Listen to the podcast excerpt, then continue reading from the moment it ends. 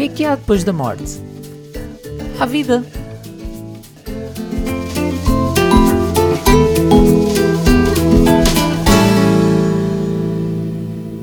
Sejam bem-vindos a mais um café, uma nova semana, um novo cafezinho para pormos a energia mesmo, mesmo lá em cima. Uh, esta semana eu quero falar convosco acerca do tema Depois da Morte à Vida. Um, isto, este tema podemos abordá-lo em várias perspectivas, mas eu quero centrar-me no livro de João, nos capítulos 11 e 12. É verdade, quando Jesus ressuscita o seu grande amigo Lázaro. Vamos analisar aqui algumas coisas e um, passar um bocadinho pela Bíblia e perceber o que é que Deus nos quer transmitir acerca de vida e acerca de morte. Por isso, sem mais demoras, grandes introduções, vamos mergulhar no tema. Bora lá! Depois da morte há vida e ninguém melhor para nos ensinar sobre isso do que Jesus e hum, o episódio que ocorreu com Lázaro, que todos nós conhecemos.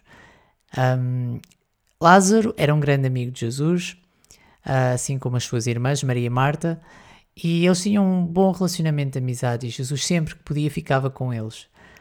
Um, em certo momento, no capítulo 11, é-nos dito que um, Jesus foi informado da doença pelas suas irmãs e que a resposta dele foi: Essa doença não acabará em morte, é para a glória de Deus, para que o Filho de Deus seja glorificado por meio dela. No versículo 5, ainda do capítulo 11, é deixado claro que Jesus amava Marta, a irmã dela, ou seja, Maria e Lázaro. Portanto, nós sabemos que um, havia um relacionamento íntimo, próximo entre estas pessoas, entre Jesus e estes três irmãos. Quando Jesus uh, ouviu que Lázaro estava doente, ele ficou mais dois dias onde estava. E ele estava uh, a certa distância, entre 25 a 30 km de distância, talvez umas quase 7 horas de viagem a pé. E esta parte já nos parece um pouco estranha.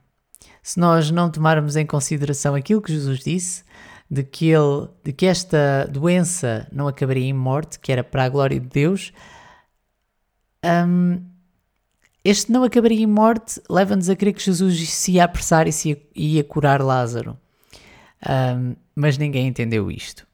Uh, Jesus ia ser glorificado, mas de uma maneira diferente. De facto, não iria haver morte permanente, a morte não iria ter domínio sobre Lázaro. Mas bem, vamos ler ainda dos versículos 31 ao 44 do capítulo 11, que eu acho que é importante, que diz o seguinte. Quando notaram que ela se levantou depressa e saiu, os judeus que estavam a confortar em casa seguiram-na, supondo que ela ia ao sepulcro para ali chorar. Portanto, Jesus tinha regressado, tinha chamado, um, tinha chamado um, Maria e Marta, e um, Maria levantou-se depressa e foi ao encontro dele. Quando notaram que ela se levantou depressa, ou seja, as pessoas que lá estavam, que ela saiu, os judeus que a estavam a confortar, seguiram-na e suporam que ela foi ao sepulcro chorar. Mas chegando ao lugar onde Jesus estava e vendo, Maria prostrou-se aos seus pés e disse: Senhor, se estivesses aqui, o meu irmão não teria morrido. Pensem se não é este o nosso raciocínio muitas vezes. Um, se Jesus está realmente comigo, isto não pode acontecer. Ou então questionamos ainda o amor de Jesus por causa das dificuldades que enfrentamos no dia a dia. Senhor, se tu realmente estivesses aqui, se tu realmente estivesses presente, então isto não iria acontecer.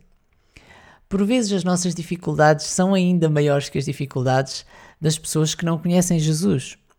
Isto é importante também nós sabermos. Jesus disse que no mundo iríamos ter aflições, mas para termos bom ânimo, porque Ele venceu o mundo, devemos saber que aquilo que está em nós é maior do que aquilo que está no mundo.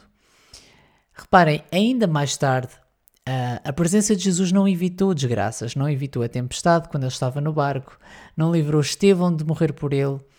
Uh, no entanto, a presença dele é a nossa segurança e vivemos com a certeza de que a presença dele é suficiente para nos ajudar a ultrapassar as dificuldades que vêm à nossa vida.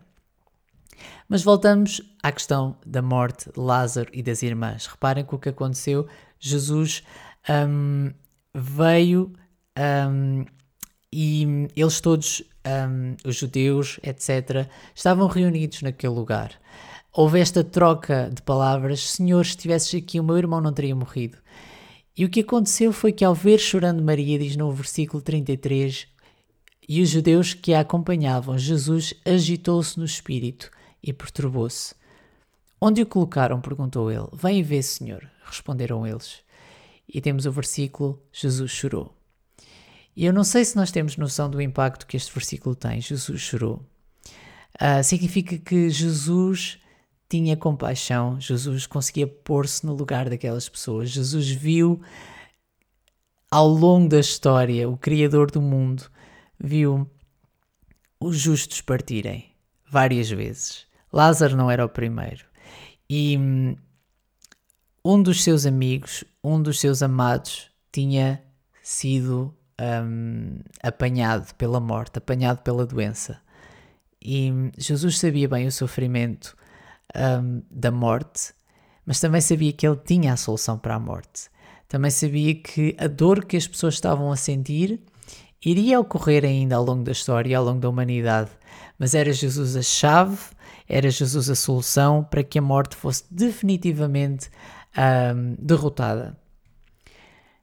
Então temos um, no versículo 38 ainda Jesus outra vez profundamente comovido, ou seja, vemos outra vez, temos outra vez a ideia de que Jesus estava bastante agitado, bastante perturbado.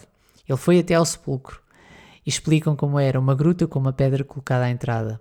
Jesus disse para removerem a pedra e disse Marta, a irmã do morto: Senhor, ele já cheira mal, pois já faz quatro dias. E disse-lhe Jesus: Eu não lhe falei que se você cresce veria a glória de Deus. Então tiraram a pedra. Jesus olhou para cima e disse: Pai, eu te agradeço porque me ouviste. Eu sei que sempre me ouves, mas disse isso por causa do povo que está aqui, para que creia que tu me enviaste. E depois de dizer isso, Jesus bradou em alta voz: Lázaro, venha para fora. E o morto saiu com as mãos e os pés envolvidos em faixas de linho e o rosto envolto num pano. E disse-lhe Jesus: Tirem as faixas dele e deixem-no ir. Então, Jesus ressuscitou Lázaro. Contra todas as possibilidades, reparem que foi precalço atrás de precalço na visão das pessoas que estavam com ele. Um, Maria e Marta estavam incrédulas, tinham dificuldade em perceber e arranjavam sempre justificações e, e digamos, problemas humanos, factuais, reais daquilo que estava a acontecer. Elas pareciam um noticiário. Elas diziam: uh, Senhor, já vens tarde, Senhor, uh, já cheira mal, Senhor, uh, se tivesse chegado a tempo isto não acontecia. Reparem, os factos não estão de acordo com a verdade de Deus. Muitas vezes. E foi isto que aconteceu. Os factos reais, os factos daquilo que se estavam a passar, não eram impedimentos para o milagre e para a verdade de Deus. E foi isto que aconteceu. Mas eu queria destacar outra parte interessante.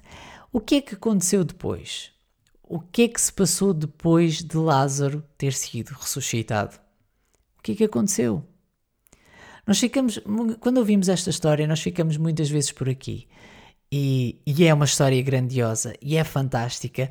E louvamos a Deus por ela. E Ele ressuscita mortos e tira pessoas um, dos sepulcros ainda hoje.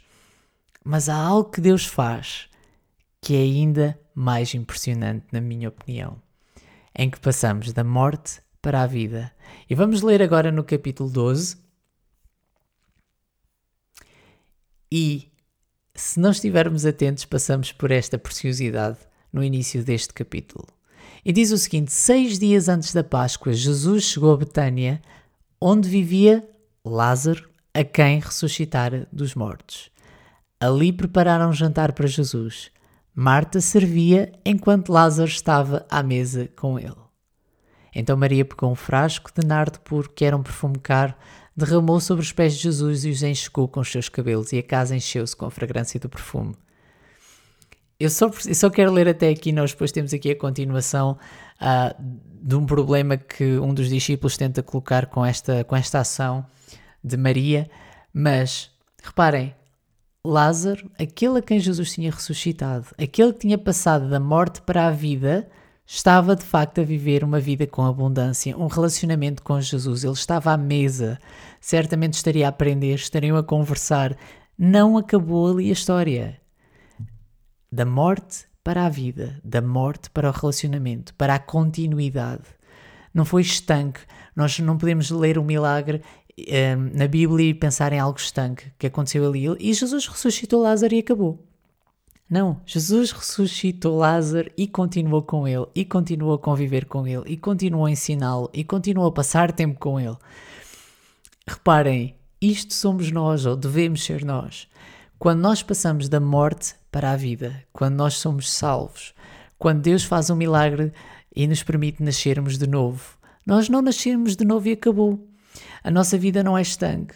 Nós não aparecemos, magicamente nos transformamos em pessoas que acreditam em Deus, que têm fé em Deus, mas nós iniciamos uma vida de aprendizagem, de relacionamento e de companhia com Jesus, em que nos sentamos à mesa, entre aspas, a cada dia com Ele, em que Ele nos ensina, em que Ele está connosco, em que discutimos coisas. É, uma, é algo dinâmico, é vida.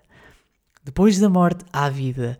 Depois da nossa morte para o mundo, depois da nossa morte para o pecado, há toda uma vida espiritual completa para vivermos com Jesus. E isto era o que eu queria partilhar convosco. E finalmente, um, nós precisamos de entender a perspectiva de Jesus em relação à morte. Reparem, uh, o pecado nunca foi algo desejável por Deus e, por consequência, a morte.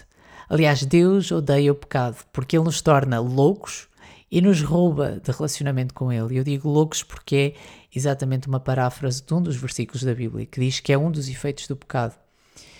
E Jesus não gosta da morte e tem uma má reação em relação à morte. Daí, um, daí aquela reação que ele teve em relação a Lázaro. Mas podemos ver outros exemplos. Em Oséias 13,14 diz: Eu os redimirei do poder da sepultura e os resgatarei da morte. Onde estão, ó morte, as suas pragas? Onde está, ó sepultura, a sua destruição? Em Apocalipse 20,14 diz: Então a morte e o Hades foram lançados no lago de fogo, e o lago de fogo é a segunda morte. Apocalipse 21,4 diz: Ele enxugará dos seus olhos toda a lágrima, e não haverá mais morte, nem tristeza, nem choro, nem dor, pois a antiga ordem já passou. E finalmente, em 1 Coríntios 15, 25 e 26, diz: Pois é necessário que ele reine até que todos os seus inimigos sejam postos debaixo dos seus pés, e o último inimigo a ser destruído é a morte. Jesus e Deus, não, ele não tem uma relação um, de tolerância ou de proximidade com a morte. Não. Onde Jesus está, há a vida. E hum, a morte, para nós, para os seus filhos, é apenas a passagem deste mundo para a presença dele, um, para a presença, uh, digamos, gloriosa dele, porque nós temos a presença de Deus através do Espírito. Um, mas é algo fascinante. O nosso Deus não está do lado da morte, ele está do lado da vida. E todos os dias nós somos confrontados com esta realidade e com esta decisão de percebermos se estamos do lado da perspectiva de Deus, de, de que há vida com abundância, ou se estamos do lado da morte e do, deste pessimismo e desta maldição que está sobre a vida humana. Se já passamos da morte para a vida, então podemos dizer com confiança de que esta nova etapa é a melhor. A etapa em que conseguimos viver, onde aprendemos com Jesus, onde passamos tempo com Ele, onde estamos à mesa com Ele, tal e qual como Lázaro. Depois da sua morte, foi toda a vida que se seguiu com Jesus. E é isso que nós queremos. É isso que nos foi prometido por Ele. A partir do momento em que nascemos de novo, temos uma nova natureza, então podemos estar sempre na presença de Jesus.